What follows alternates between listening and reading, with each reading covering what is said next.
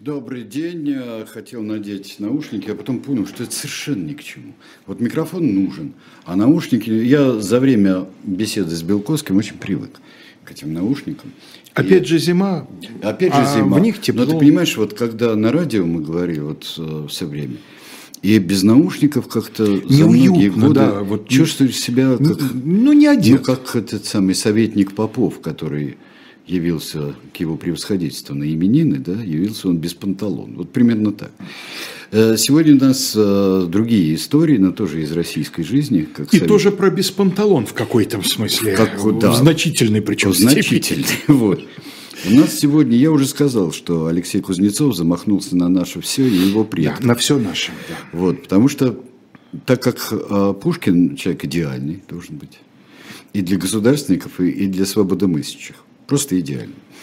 Также и его предки и родственники по линии Ганнибалов, э, в особенности, должны быть просто идеальными афро-россиянами э, высочайшего толка и честности. Но они, в принципе, толковые все были ребята. Но... Я, я так скажу, вот вывод, к которому я в очередной раз пришел, копаясь в этих семейных историях, заключается в том, что как раз Александр Сергеевич-то в своей семейной жизни, и особенно в ее трагическом финале, по сравнению со своими предками, причем по обеим линиям, что по Ганнибалам, что, что по, по Пушкиным, Пушкиным, просто какая-то патологическая норма да, вот пасть на дуэли в значительной степени за честь жены, там за свою, разумеется, тоже, но и за честь жены, конечно же, по сравнению с тем, что творили его всякие пра и просто дедушки. Как даже мы сегодня абстрагируясь от его гениальности. Да, просто, даже абстра... да? абсолютно абстрагируясь ну, от его гениальности. Э, человек-джентльмен. Тем более, что среди его предков тоже было немало талантливых людей, ну, никто такой славы, конечно, не снискал, такая эпоха была другая, да, все-таки, э, так сказать, нельзя сравнивать литератора 19 века и военного какого-то там первой половины 18 века. Ну, давайте по порядку. Значит, ежели по порядку, то начинать надо не с Осипа Абрамовича, а с того, откуда у него это взялось. А взялось это у него от папи. И Абрам Петрович тоже, надо сказать, много и очень похоже на своего, одного из своих сыновей начудил в этой области. Значит, э, портрета Абрама Петровича достоверного не сохранилось. Поклонники Довлатова прекрасно помнят замечательную историю да, из заповедника, когда выяснилось, что висевший в Петровском портрет Ганнибала, да вот мы сняли, да, какой-то умник пожаловался, что это не Ганнибал, ордена, видишь, не те, а это кто? Да вроде говорят генерал Меллер-Закамельский. До сих пор, на самом деле, насколько я могу судить, идет спор по атрибуции этого э, портрета, э, кто это Абрам Петрович или это действительно генерал Меллер Закамельский. Поэтому я выбрал, вот сейчас нам Константин Ральнов первую картиночку покажет, я выбрал один из гипотетически возможных портретов Абрама Петровича Ганнибала, выбрал ту, которая, так сказать, ну, мне да. ближе всего, ну, я шучу, конечно. Ну, да. Я еще мог бы добавить, что Абрам Петрович вы можете узнать по белой повязке на голове. Ну, вы понимаете, что слева замечательный совершенно Алексей Петренко в роли Петра I, а справа Владимир Высоцкий в роли арапа Петра Великого, да, фильм «Как царь Петр рапа женил». Так вот, э, Семейная история Абрама Петровича тоже заслуживает упоминания, тем больше, еще раз говорю, э, история его сына очень на это похожа, к сожалению. Потому что и та, и другая истории дикие. Э, обратимся к журналу «Русская старина», к 18 тому, это 1877 год, в котором помещен материал о бракоразводном деле Абрама Ганнибала. Э, автор этого материала – известный в свое время историк Стефан Иванович Апатович. Он священнослужитель, всю свою, ну, почти всю свою взрослую жизнь, служивший в храме при Смоленском кладбище в Петербурге. И вот он э, глубоко, так сказать, и интересно изучал некоторые сюжеты э, старины и э, публиковался, в частности, в «Русской старине». Вот что он пишет. В конце 1730 года в Петербурге проживал капитан галерного флота Андрей Диапер, человек небогатый, семейный. Сразу скажу, что он из греков – Да, их много было. Старшую дочь он выдал замуж за какого-то Богдана Халябя, а младшая Евдокия оставалась при отце. В это время она сблизилась с флотским поручиком Кайсаровым и думала выйти за него замуж но на беду из Селенгинска приехал в Петербург Ганнибал. Ну, не совсем из Селенгинска, в Селенгинске он тоже был, приехал он из Тобольска.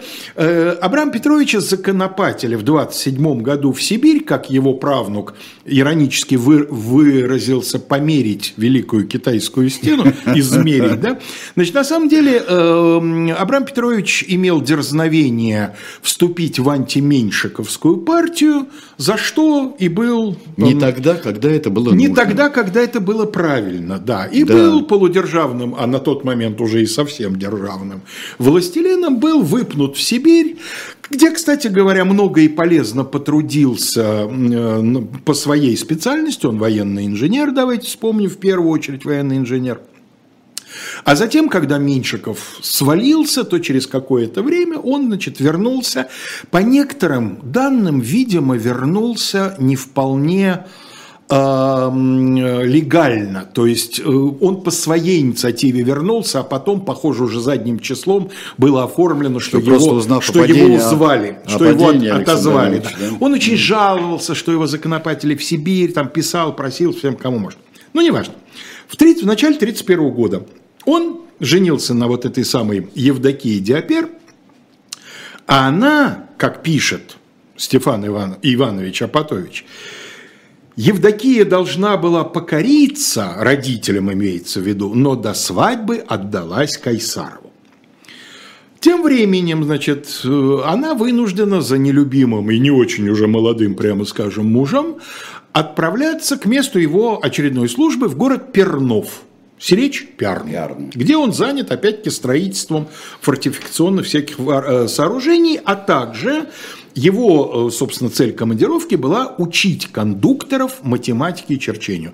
Ну, сразу давайте скажем, что кондукторы это не имеется в виду те, кто в общественном транспорте проверяет билеты, да, кондуктор это такой унтер-офицерский чин на флоте. Которые кондукторы. Там. Которые, там они, да, по-моему, кондукторы. кондукторы по да. крайней мере, у Алексея, Алексея Силовича Новикова Прибоя, который на Орле служил. Который сам кондуктор. Именно, и да, был, да, да. И он да. как раз там описывает, что входит в обязанности. Это такая, ну, как, насколько я понимаю, больше всего по хозяйственной части они, но вообще у них много разных ну, обязанностей. Они Новикова Прибоя, как какой-то кондуктор да, да, да, да, может судить. О Цусимском да. сражении, совершенно да. верно. Жизнь в маленьком городке с нелюбимым мужем молодой женщине очень не понравилась. Она начала искать развлечений и нашла их. Правда удивительно? Между подчиненными мужу кондукторами она обратила внимание на Шишкова. Этот молодой человек в Пернове разыгрывал роль Дон Жуана. А дальше история, как, значит, вот этот Шишков вступил с ней в связь. Но до этого он вступал в много других разных связей. И одной некой мещанке Морше он пообещал жениться. И не женился, подлец. Собственно, с этого началось кляузное дело, потому что она пожаловалась начальству Шишкова, что он, подлец, обещал жениться и не женился. Начальство распорядилось, а начальство, как известно, всегда строго, так сказать, следит за нравственностью подчиненных, Шишкову учинить наказание на теле, да тем дело и покончить. Ну, начальство распорядилось, а дело не покончилось. В результате возникает роман, причем, видимо, достаточно страстный между Шишковой и Евдокией, Стефан Иванович, Стефан Иванович пишет, от того у них любление пошло – и шло, но это он явно цитирует бракоразводное дело, потому что это, он пишет во второй половине 19 века, да, а это язык, конечно, первой ну, половины да, да, да, 18 или, может быть, даже более ранний. И шло вот это любление до конца февраля 32 года. А затем это обнаруживает, или обнаруживает он, может, и раньше, но решает, что надо дать этому ход, Абрам Петрович, и проявляет все свое, всю необузданность своей натуры. Я бы даже, может быть, рискуя быть заподозренным в расизме, сказал натуры африканской, если бы, как мы сегодня не увидим, у безупречно неафриканских Пушкиных будут абсолютно такие же проявления натуры. То есть это просто натура необузданная, в XVIII веке, видимо, обычное дело. Да? В чем он, собственно, необузданность натуры проявляет? В том, что он не просто э, вымещает на неверной жене все свои эмоции, он делает это, в общем-то, садистически. Э, описано в бракоразводном деле, бракоразводное дело, которое, в общем, на стороне мужчины, тем более, что он же обвиняет, не он прелюбодей, она прелюбодейка, но даже бракоразводное дело констатирует, что он бил жену необычно – Обычно как Если для них необычно. Необычно, да. Значит, и вот подробности такие. У него была пытошная, ну или, по крайней мере, превращенная в пытошную комната в его доме, где были вмонтированы в стену э, выше человеческого роста специальные кольца, в которые продевались руки. Вот он ее таким образом подвешивал, соответственно, ну, почти дыба, да, устройство несколько другое, но смысл тот же. Розги, батаги, то есть он избивал ее смертным боем, то, что называется, но не просто просто мстя. Вот если бы он это делал э, как бы в отместку за ее измену, это все равно было бы омерзительно, да, но это было бы понятно, это ревность. А он требовал от нее определенных показаний на следствии. То есть это действительно пытка а не просто, так сказать, э, извержение своего мерзкого характера. Да? Что, что он от нее хотел? Он требовал, чтобы она призналась не просто в прелюбодеянии, а в том, что она с кондуктором Шишковым хотела его Ганнибала отравить. То есть, что вот она с ним вступила в связь не для того, чтобы свою там натуру удовлетворить, а для того, чтобы убить нелюбимого мужа. Ну, мы подробнее рассмотрим историю все-таки Осипа Абрамовича, а здесь я скажу, что э, следствие по этому делу продолжалось более 10 лет – в конечном итоге. Из этих 10 лет примерно половину времени Евдокия Андреевна находилась на так называемом предельном дворе. Что это такое? В Петровское время для женщин, которые были приговорены к тяжкому наказанию, вместо классической мужской каторги, там галер или строительство крепостей или еще чего-то, не из человеколюбия, а просто потому, что женщины физически слабее, и такую работу они потянуть не могли. Для них была придумана женская каторга. При полотняных фабриках частных, как правило, а, организовывались такие вот предельные дворы, куда направляли навечно или на определенный срок, в зависимости от приговора, женщин, которые были обвинены в тяжких преступлениях, которые были приговорены к каторжным работам. Значит, они выполняли там очень тяжелую работу, связанную вот с полотняным производством, трепали лен, ну, в общем, все, что вот нужно, да, э, это очень тяжелая работа. Им полагалось денежное содержание 3 копейки в день э, на их пропитание, но, видимо, редкий случай, когда она до них доходила, потому что та же Евдокия Андреевна э, в жалобах писала, что здесь все женщины либо получают значит, питание от своих родственников, либо просят милостыню. А Ганнибал ей ничего не присылал. В результате она вынуждена была жить подаянием. Да? Не думаю, что она сильно преувеличивала. Э, Раньше вообще всеми бракоразводными делами ведала церковь. Ну да. Но Петр Алексеевич не любил, когда что-то делается помимо государства, поэтому не забирая развод у церкви, он его внес и в, так сказать, э, сферу внимания обычной светской администрации. Поэтому первый, кто выносит решение по этому делу, является офицерский суд города Пернова, куда обращается разгневанный супруг. И невзирая на то, что вообще-то по порядку, по идее, этим должен был бы заниматься Святейший Синод, но офицерский суд, ничтоже сумняшься, выносит решение прелюбодеяться учинить наказание, гонять по городу лозами, ну, то есть теми же розгами, а прогнавший отослать на предельный двор на работу вечно, а Ганнибалу как невинному за руками всех присутствующих выдать аттестат. А Ганнибалу очень нужен этот аттестат, потому что он уже познакомился в этом же Пернове с Христиной Региной фон Шеберг, собственно, всех своих многочисленных потомков, а у них вместе родится, по 11, что ли, детей. Да? По крайней мере, вот эти четыре брата Ганнибала, те, которые доживут до взрослого состояния, большинство из них проживет довольно долгую жизнь, вот они все, у него от э, первой жены детей вообще не было, угу. да? не успели, так сказать. Вот, ему нужен развод, поэтому ему мало того, чтобы ее в работу навечно, но он хочет получить возможность жениться. Дело в том, что они уже сошлись, дети уже рождаются, и надо их как-то легализовать, да, им же в ближайшее время кому в какое-то там училище нужно будет, ну, кого-то... Да уже существует, начинает существовать традиция записывать, записывать при полк, рождении да. в полк, да, чтобы стаж шел, значит, хорошо бы их в полк записать, а их нельзя в полк записать, пока они не дворяне, да, хотя родители-то оба дворяне, но нужно, чтобы родители состояли в законном брачном союзе. А тем временем при легкомысленной Анне Иоанновне, легкомысленной, правда, не во всех вопросах, но в этом вопросе довольно легкомысленной, при легкомысленной Анне Иоанновне повеяло ветерком такого вот более э, гуманного, более либерального отношения ко всякого рода прелюбодеяниям, ну, императрица сама, так сказать, в матримониальном отношении Но это не всегда, не, не всегда значит, что она будет судить всех. Совершенно верно. Ну, как да. не вспомнить все того же Петра Алексеевича, который жену собственную в монастырь отослал, Кстати, а подданным запретил это делать. Кстати, да, запретил это делать. Ну и э, история с изменой. Э, э, кстати говоря, я думаю, что не Африка здесь никакая виновата Нет, в, нравах, в нравах Амбрам Петровича.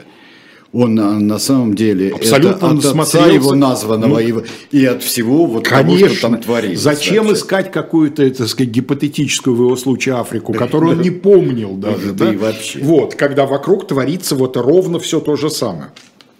В результате Евдокия Андреевна добивается, чтобы это дело, хотя приговор уже стал, все-таки отправили в Синод.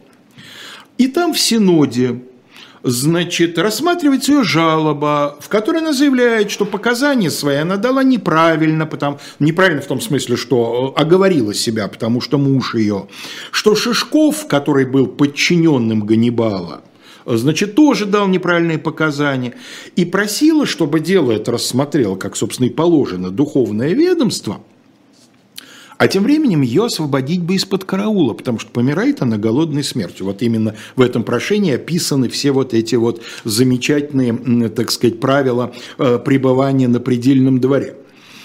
Святейший Синод, понимая свое скромное место в Петровском и постпетровском государстве, вступил в полемику с фортификационной конторой, которой принадлежал Абрам Петрович Ганнибал, то есть с военным ведомством. И в конечном итоге дело у них отжал. Правда, на это ушло несколько лет. И дело поступило в Синод только в 43 году. Значит, 12 лет уже тянется вся эта бодяга, да? Передал его преосвященному Никодиму, епископу Санкт-Петербургскому.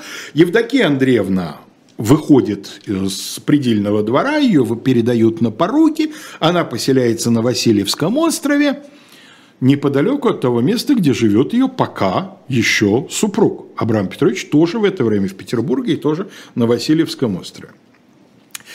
Дальше начинается типичная консисторская тягомотина. И в результате выведенный из себя, а Абраму Петровичу много не надо было – 49 году, 18 лет уже прошло с начала всей этой а истории. А мальчикам-то сколько там уже? А мальчики растут, мальчики, они же там да. один за другим, один за другим. Кто-то да. умирает, слава богу, О, в смысле, не то сказал, конечно, но кто-то и выживает, бывает такое, да, Ганнибал. Цитата. «Просил консисторию, чтобы в рассуждении его долговременной и беспорочной службы и вторичного брака его всемилостивейше оборонить, и бывшую его жену Евдокию взять в консисторию, зачинимое ею прелюбодеяние отрешить от него вовсе. Откуда такие странные формулировки? А дело в том, что вообще-то никаких юридических оснований называть ее бывшей нету. Нету. Их не разводили. Ну, точнее, вот офицерский суд, но офицерский суд тоже их не разводил. Прелюбодейца учинить наказание, там то, все отослать на предельный двор. Слова «развод» здесь нет, нету освободить от брачных уз. Поэтому Абрам Петрович прет в наступление по известному правилу, да, поскольку рыльц в пушку, и то, что он фактически вступил, так сказать, в э, отношения с фон Шеберг, называется преступное сожительство, да, а вовсе никакой не второй брак. Поэтому он, значит, требует, чтобы прелюбодеица доля не называлась его женой и, таскаючись на воле своими непосредствами, более его к бесчестию не довела. Вот очень интересная логика. Почему он поминает беспорочную и долгую службу? Я офицер Ее Величества, а тут какая-то недоразведенная моя жена непотребная честь мою порочит, значит, тем самым она порочит чью честь? Не мою, ну, мою да ладно бы, мою честь. да ладно бы, да. Да, да, да. К этому прошению, естественно, прилагается аттестат из военного суда, там то все пятое-десятое. Но церковное ведомство, вообще, надо сказать, действительно старалось любой ценой не допускать разводов, полагая в этом плохой пример для всех остальных. Да? Одному развод, другому развод, третьему смущение в умах, православные подумают, что это вообще нормально, да, поэтому изобретала, ну, невероятные всякие варианты для того, чтобы этот развод в конечном итоге не давать. В результате прошение поступает к новому же, пока это все преосвященные мрут тоже, тоже же люди. Уже преосвященный Феодосий к своему производству это э, значит, принимает. Он предложил Евдокию с Ганнибалом разлучить, по силе указа от января 44 года учиня и наказания послать в Оренбург – Елисофет Петровна, женщина тоже не вполне традиционного брачного поведения, э, придумала, что надо э, вот неверных жен ссылать в Оренбург. Надо будет с коллегой Курниковым поинтересоваться, вот а что в Оренбурге же? такого, что да, там такого? Что в воздухе, в воде что-то, да, почему в Оренбург? И а, наоборот, еще как диссертацию – чем из-за этого славен стал Оренбург после того, как туда стали ссылать неверных жен. Да, не, не началось ли в Оренбурге какого процветания, золотого века? Да, еще чуть-чуть. начался. Конечно. Да.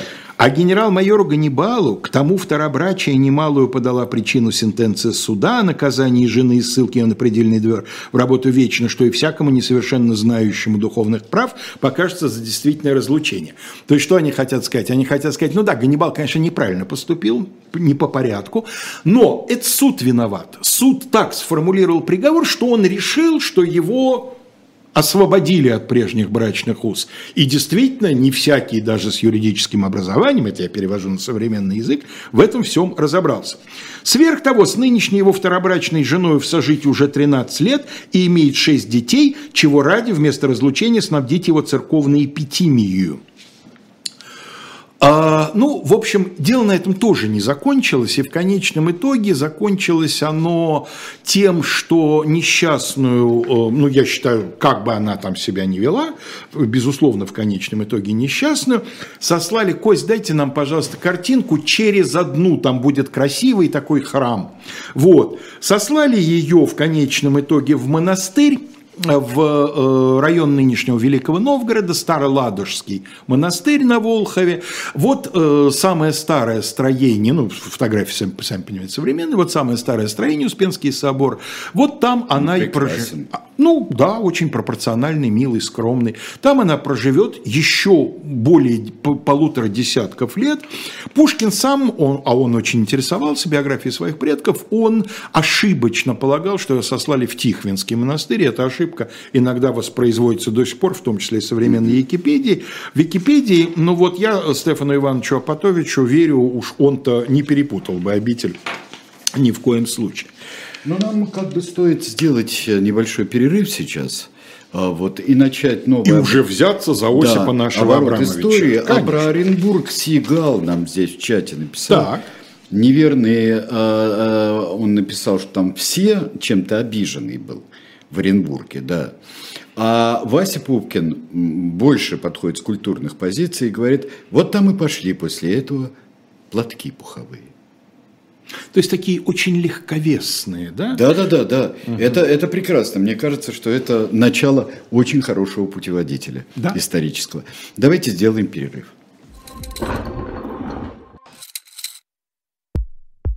У нас есть парадоксальная ситуация.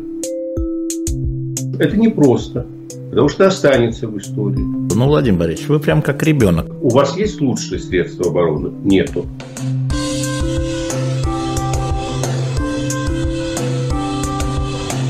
Мы же не живем в России просто так.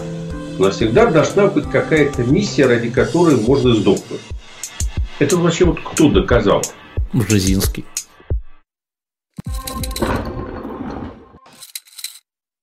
Вперед, вперед, не ведая преград, Сквозь вихрь и град, и снег, и непогоду, Ты должен сохранить мне дни и годы. Вперед, вперед, куда глаза глядят. А еще я бы вам хотел сказать про шоп «Дилетант Медиа», а, что там вот здесь а, очень-очень высоко, в самом начале чата, высоко есть по отношению к экранам компьютера, в начале чата спрашивали, есть ли еще плантагенеты. Вот книжка, одну из которых я сегодня для наших слушателей по их просьбе подписывал. Посмотрите, пожалуйста, по-моему, должна быть, по-моему, должна, но там много чего, много всего на мой взгляд, замечательная. Я должен похвастаться, что отрекламировав э, книгу «Госсмех», э, сталинизм и, коми- и комическое. Я эту книжку тут же э, купил в шоп «Дилетант Медиа». Вот даже не воспользовался Повелся служебным на положением. рекламу, да? Конечно, сам себя, сам себя уговорил, сам купил. И сегодня поеду, ее дома буду на сон грядущий с удовольствием читать, потому что это, это я знаю, что это очень хорошая, интересная То есть госсмех купил книга. Бунтман, а всем остальным остался госужас, да? Ну, ну да, госужас, ну да, да. Госстрах это там, госужас напротив, да. А здесь прекрасно совершенно. А, Пупкин а, продолжил, тоже мне хочется, чем закончились, того и начать. И сразу говорят, что этот настоящий платок продевался в обручальное кольцо. Да. Совпадение, спрашиваю? Не думаю, конечно, не думаю. не думаю. Хорошо, теперь переходим к нашей, собственно... Ну, сначала маленькое лирическое Да. отступление. Вот сейчас Константин нам покажет э, э, картиночку. Э, Значит, э, собственно, на основании чего решались вопросы бракоразводные и вообще связанные с браком. А, Вплоть до того, как комиссия Михаила Михайловича Спиранского в начале 1830-х годов завершила свой титанический, величайший труд по кодификации и приведению в порядок российского законодательства, источников было множество, в том числе и царские указы, начиная с Петровского времени. И их будет все больше и больше, потому что и Анна Иоанна, и Елизавета Петровна, и Екатерина Алексеевна все отметились на этом поприще. Но все-таки основным источником была так называемая кормчая книга. Вот од- один из списков кормчей книги вы и видите. Это собрание различных церковных правил, э, являющихся основанием для церковного суда. Не только по вопросам развода. Значит, здесь и постановление римского права, ну, разумеется, христианских времен. Здесь постановление соборов. Здесь правила святых отец – особенно Василия Великого, который именно по брачно-семейному, так сказать, вопросу много правил сформулировал. Другие различные церковные постановления, они многие противоречили друг другу. Многие были из другой культуры и другой эпохи. Тот же Василий Великий, вспомним, в IV веке вообще-то, так сказать, жил и учил, да? И поэтому, конечно, очень часто возникали даже у добросовестных судей, которые искренне хотели применить некое правило, возникали вопросы, как трактовать, как это понимать, применимо ли это к этому случаю и так далее. А уж с учетом того, что подчас жизнь подбрасывала им задачки совсем непростые, как вот мы сейчас убедимся, и понятно, почему иногда это действительно тянулось годами и заканчивалось не решением, а как в нашем случае, сейчас вот, который будем рассматривать, смертью одного из супругов. Значит, Осип Абрамович Ганнибал. Портрета его э, достоверного тоже не существует. Чуть позже мы посмотрим на другой портрет, который иногда выдают за его, но это абсолютно точно не он. Так вот, Осип Абрамович Ганнибал в свое время, значит, э, женился на Марии Алексеевне Пушкиной. В результате этого, э, когда Надежда Осиповна Ганнибал, матушка поэта, выйдет за Сергея Львовича, то они будут состоять в вполне отчетливом э, кровном родстве она была его то ли двоюрной, то ли, по-моему, троюрной Но племянницей. допустимым. Допустимым, да, допустимым. Да. Допустимым. Абсолютно. С, с этой точки зрения тут все нормально. Но, тем не менее, они родственники. Так вот, значит, э, с этой самой Марией они довольно быстро, через пару-тройку лет совместного существования, э, возымели друг к другу личную неприязнь. И, разъехавшись, обменялись так называемыми разводными письмами. Практика, которая имела место и достаточно широко, супруги уведомляют друг друга о том, что жить вместе не хотят, фактически прекращают брачные отношения, но дело в том, что юридически это ни на что не влияет. Потому что церковь категорически не принимает этих самых разводных писем как основание для развода, возможно, в немалой степени потому, что эта практика имеет место в другой, очень близко родственной авраамической религии, а именно в иудаизме. Гет иудейский – это именно вот такое бракоразводное письмо. Поэтому здесь то, что они обменялись письмами, это их личное дело. Для закона и для всех вытекающих из него обстоятельств они по-прежнему муж и жена. Она написала первый, 1776 год, а поженились они в 74-м, значит, всего два года как-то они просуществовали фактически, как муж и жена. Государь мой Осип Абрамович, несчастливые как мои, так и ваши обстоятельства принудили меня сим с вами изъясниться. Она хорошо начинает, да? Мы оба тут как бы при чем, поэтому не то, что там ты мерзавец и все. Не любовь ваша ко мне так увеличилась, что вы жить со мною не желаете. Первое письмо написала она, но ушел от нее он то я уж с вами решилась более своей особой тягости вам не делать, а остаться навек и вас оставить от моих претензий во всем свободнее, только с тем, чтобы дочь наша, а Надежда Тосиповна у них да. родилась уже, чтобы дочь наша мне отдана была, дабы воспитание сего владенца было под присмотром моим. Что же касается до содержания, как для нашей дочери, так и для меня, то от вас и наследников ваших ничего никак требовать не буду, и с тем остаюсь достойным для вас почтением ваша покорная услужница Мария Ганнибалова.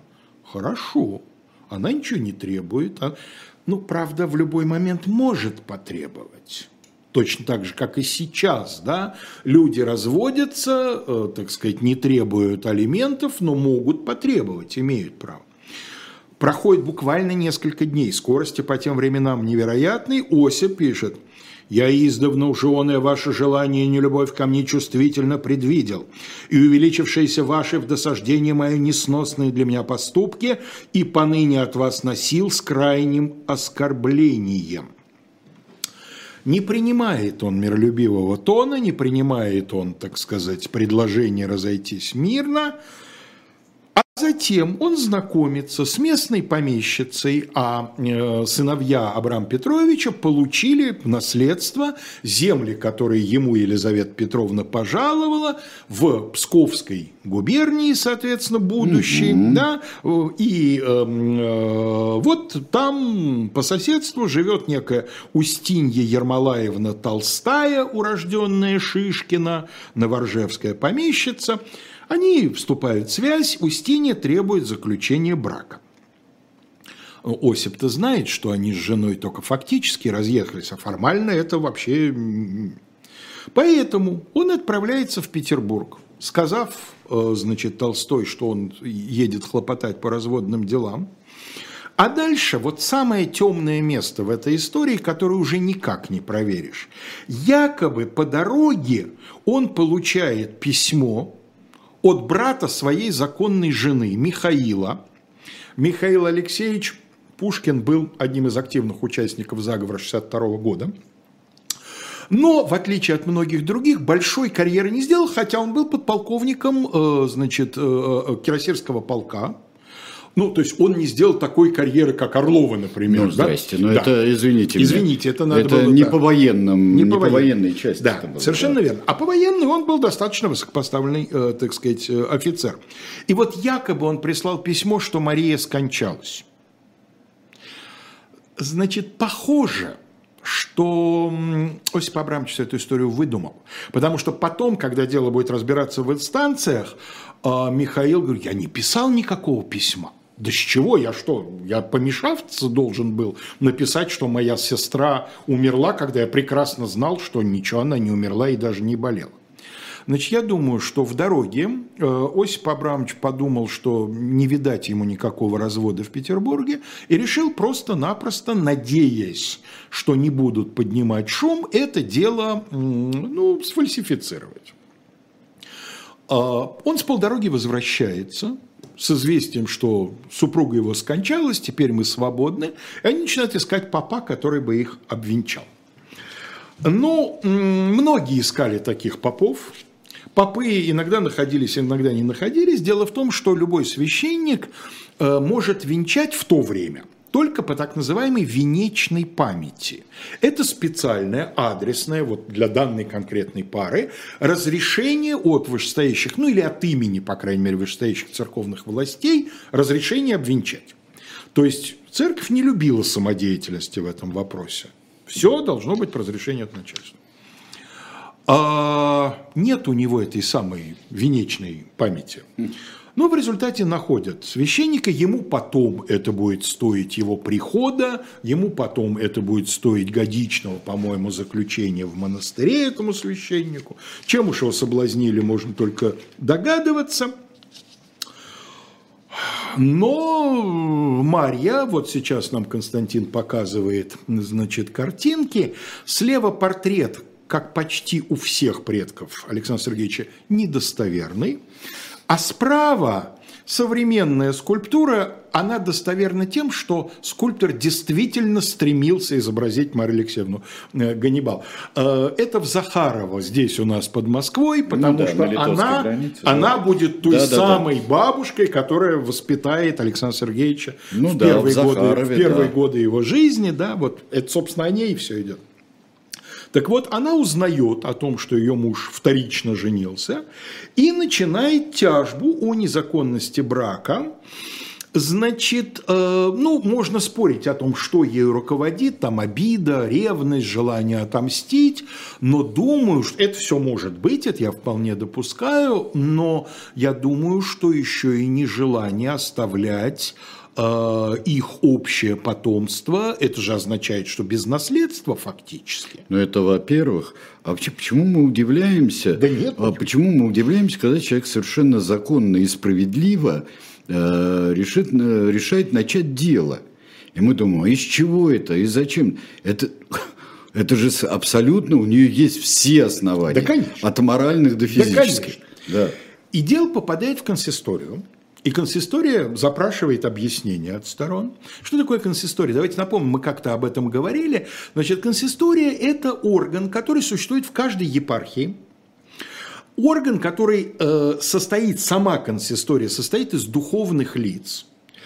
А В XVIII веке все чаще и чаще ими э, начнут становиться представители белого духовенства, хотя когда-то в допетровские времена практически всегда она в, и в Петровске она состояла из представителей черного духовенства. Но самую главную работу в консистории делает не сама консистория, потому что консистория – это для них, вот для этих э, иереев, и архиереев, для них это еще одна там 18 обязанность. Да? Никто из них не является штатным. Да? Они собираются время от времени, какие-то бумаги разбирают, утверждают, отказывают. Основную работу делает аппарат. А вот аппарат это чиновник. аппарат. У Это нас- чиновник. Вы встречались Конечно, с дело братьев Скидских, Конечно, конечно. да, встречались с Они аппаратчиками. чиновники, у них есть мундиры, у них есть чины, и у них есть все недостатки российского чиновничества. Как берут и вымогают взятку консисторские, ну, сравнимо разве что с акцизными и таможенными. Будете по Лубенской площади проезжать, а, обратите внимание, а, если смотрите на здание ФСБ, главное, основное, это справа, там, где Мясницкая начинается. Магазин Вы- «Библиоглобус». Ну, напротив него, если по Мясницкой, а на другой стороне, вот там консистории, здание такое в русском стиле, московской и стоит. А Просто обратите внимание, Да-да. чудесное соседство. Вот. И вот что, э, опять же, косвенное, но, по-моему, очень такое убедительное доказательство того, что Осип Абрамович всю эту историю с письмом сочинил, когда он дает свое объяснение консистории, он про письмо не упоминает. Так, а как? А он вот так. А просто, а, Оставил он жену по ее злонравию и Ах, худым вот. поступкам. Она изменила ему и первая написала ему разводное письмо. То есть то, что он первый от нее уехал и оставил ее без попечения, это ничего. Главное, что она разводное письмо первое написала.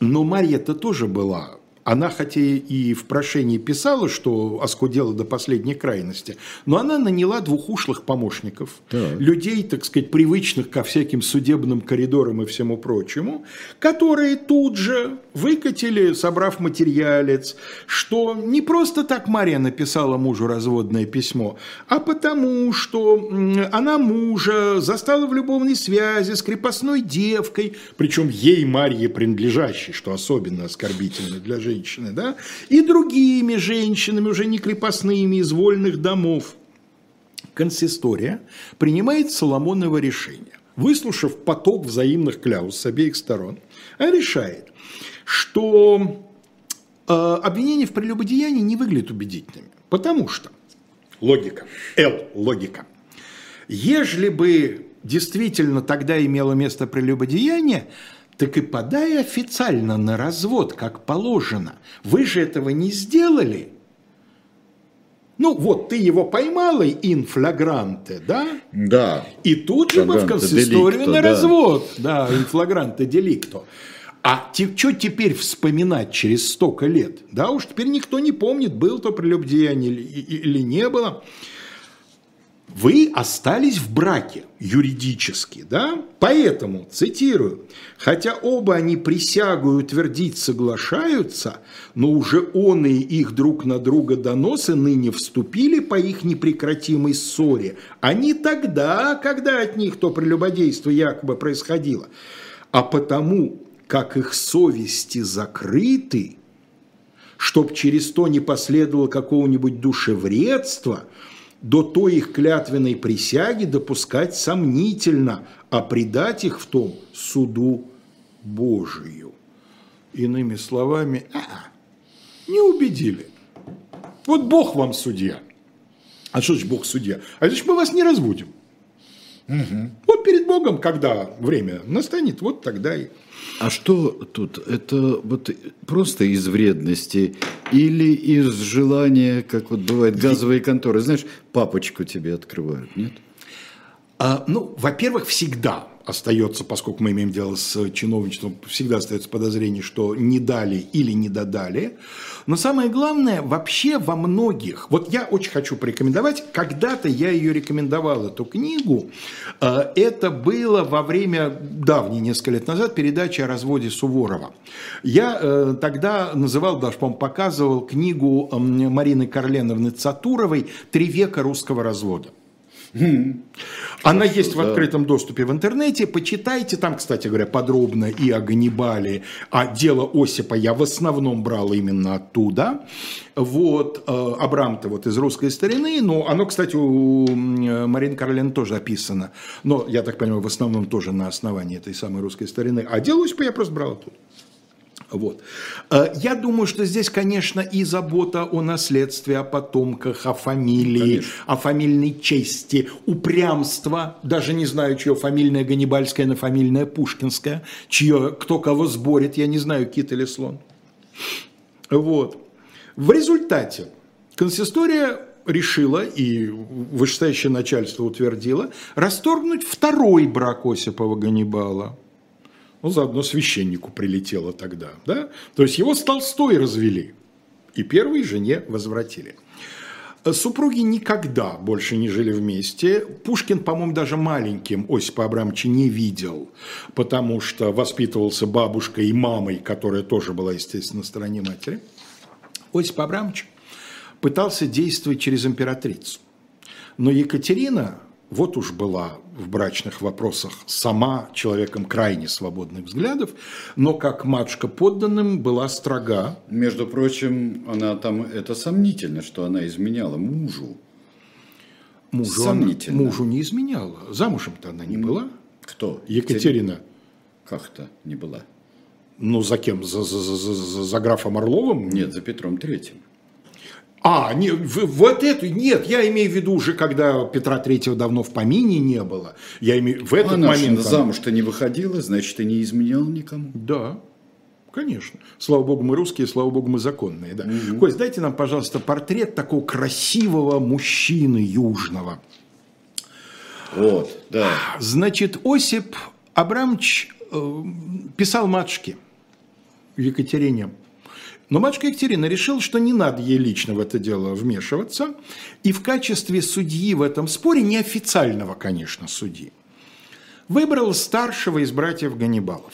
Вот э, когда, э, значит, наши ребята э, делали анонс нашей сегодняшней передачи, они фоном пустили этот портрет.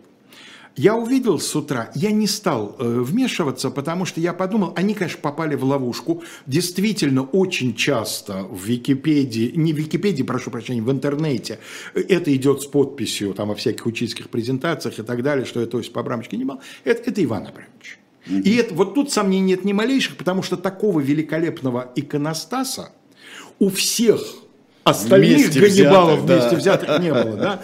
Георгий третьей степени, Александр Невский, Владимир первой степени, вон там лента черно-красная. Да? Это, конечно, он. Ну, в общем-то, может поставить вот родовое а, нечто Ганнибалов, если это портрет. Собирательный. Абсолютно. Герой- И на Пушкина-то похож. Похож?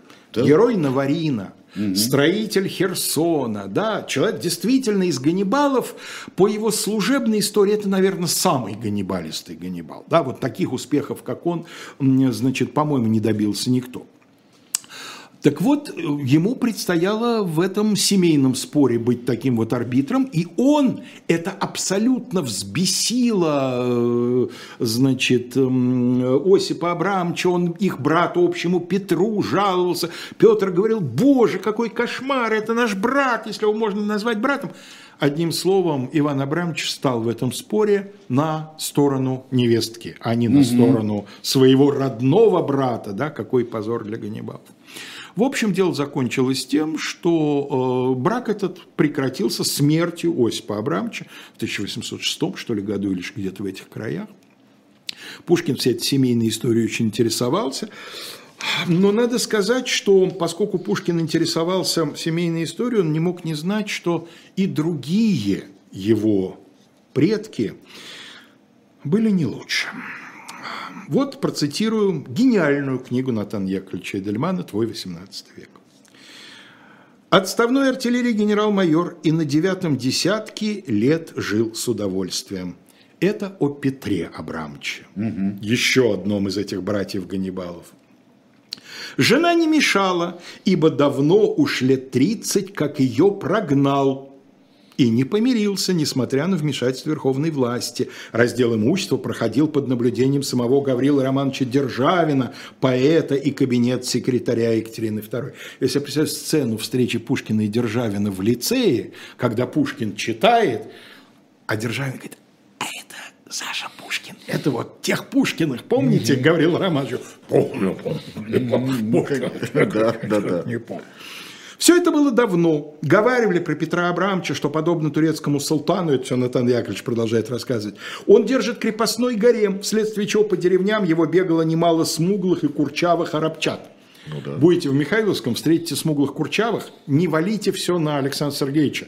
Там еще Петр Абрамович до него Так. Выступал. Соседи и случайные путешественники со смехом и страхом рассказывали также, что крепостной слуга Михаила Калашников разыгрывал для барина на гуслях русские песенные мотивы, от чего генерал-майор погружался в слезы или приходил в азарт. Если же он выходил из себя, то людей выносили на простынях, иначе говоря, пароли до потери сознания. Ну и вот это именно тот двоюрный дед, которого Пушкин в 26 году навестил, встретил за любимым занятием возведение настоек в известный градус крепости, да, подали водку, налив рюмку себе, велел он и мне поднести, я не поморщился, и тем, казалось, чрезвычайно одолжил старого арапа. Несправедливо не сказать в заключении несколько слов о Пушкиных. Да? Вот э, Абрам Петрович Ганнибал свою жену мучил, истязал, это правда, но другой прадед, Александр Петрович Пушкин, свою жену просто убил. Она была, между прочим, дочерью Ивана Михайловича Головина, одного из ближайших сподвижников Петра, адмирала, строителя флота, да, и все прочее. И сначала жили они хорошо, хотя он потом в прошении писал, что она ему досталась не девушкой, но, видимо, довольно долго они жили, невзирая на это обстоятельство, совершенно нормально. А потом он, видимо, сошел с ума. Суть по описанию, у него э, случилась паранойя, он подозревал всех вокруг, у него была жуткая мания преследования, он подозревал слуг, он подозревал жену, он подозревал жену, что она вступила со слугами в интимную связь, а его хочет отравить, а для этого колдуны, а для этого яды. Поразительно. Абрам Петрович-то тоже же будет, еще не зная, что у них будет общий правнук, да, но та же самая история хочет меня отравить, для этого вступила в интимную связь. Ох, боже мой. Ну а дальше его собственноручные показания. 17 декабря 25 года, когда супруги легли спать после обеда, Александр Петрович показал, что у постели стоит Ананий, колдун, которого приводили в дом за несколько дней до этого. И вот что он показал. Зело стало мне тошно без меры, пожесточалось сердце мое, закипело и как бы огонь, и бросился я на жену свою, и бил кулаками, и подушками душил, и ухватил я кортик со стены, стал я рубить тем кортиком. Он скончается через несколько месяцев, в заключении последствием за этим дело закончится. Ну и, наконец, давайте вспомним, что Сергей Львович, любимый дядя, да,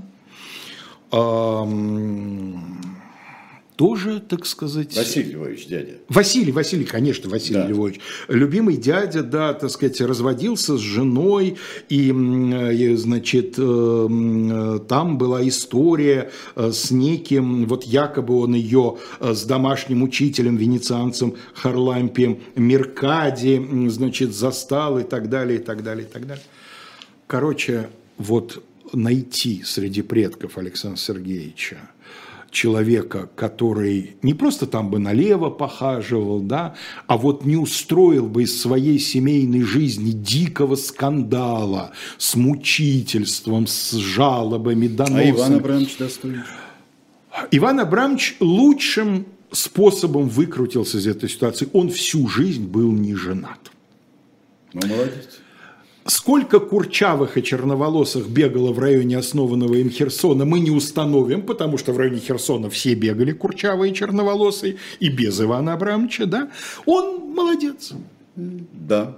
Он служил исключительно, так сказать, императором и императрицам, да. Ну и замечательно. И памятником ему Херсон, а не склочное да. бракоразводное дело. А может быть и изрядное количество херсонских Население, это уж мы, так сказать, да. можем только догадываться. Да. Глядя на его великолепные с поволокой, такие ну, слегка глаза. улыбающиеся на этом да, портрете, да, великолепные да. глаза. Да, видал. А нам остается, дайте нам, Кость, пожалуйста, там есть замечательная пасторальная картинка, какая деревенский сельский пейзаж. Да. Вот, дайте, дайте нам сельцо Михайловское, в которое мы можем вот с вами приезжать, и глядя на удивительно умиротворяющие тамошние, хочется сказать, дали, да, вслед за Довлатовым, от которого это место теперь, естественно, неотделимо, глядя на эти дали, понимать, что люди, которые в этой великолепной северной идиллии находились, были люди с безумными, безудержными страстями. И им особенно тошно было от этой тишины и спокойствия.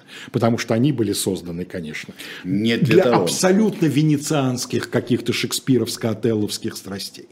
При этом, когда мы смотрим на Александра Сергеевича самого, мы смотрим, Александр Сергеевич славно погулял, да. и славно со всеми, но он не был маньяком браков, чтобы из-за э, из этого быстро разводиться. Он, на самом деле, мы не знаем, что было бы дальше, но он как женился, и все. И вот, и в принципе, он, оказывается, был тверд здесь. Во всяком случае, буйств никаких не устраивал. Да, его буйства, которые бывали, это буйство совершенно другого рода, но и век другой. Может быть. У да. Эдельмана вот да. твой 18 это... твой 19 это очень да. хорошо показывает. И, в Век другой. это правда. Ну и последнее, что я скажу, это о вздоре, которым, э, который здесь писали, э, что церковный брак не между русскими исключительно заключался, а между православными. Он мог заключаться между православными представителями других христианских конфессий, нужно было разрешение. разрешение. Да. Но между, будь то, э, извините, фондер какой-нибудь Блюм, э, но православный, вот здесь никаких абсолютно нет. Мой пра, дважды прадед Василий Андреевич Гиршфельд, этнический немец, но православный, и все. И здесь никаких На не было. пра, прабабушке Евдокии Алексеевне женился нормально. Вот, вот это хорошее завершение всего. В 19 часов 5 минут мы вам предлагаем особое мнение Дмитрия Гудкова, которому надо непременно передать привет. И Константин Таранов будет это мнение вести. Пастуховские четверги в классическом составе Алексей Венедиктов и Владимир Пастухов, естественно.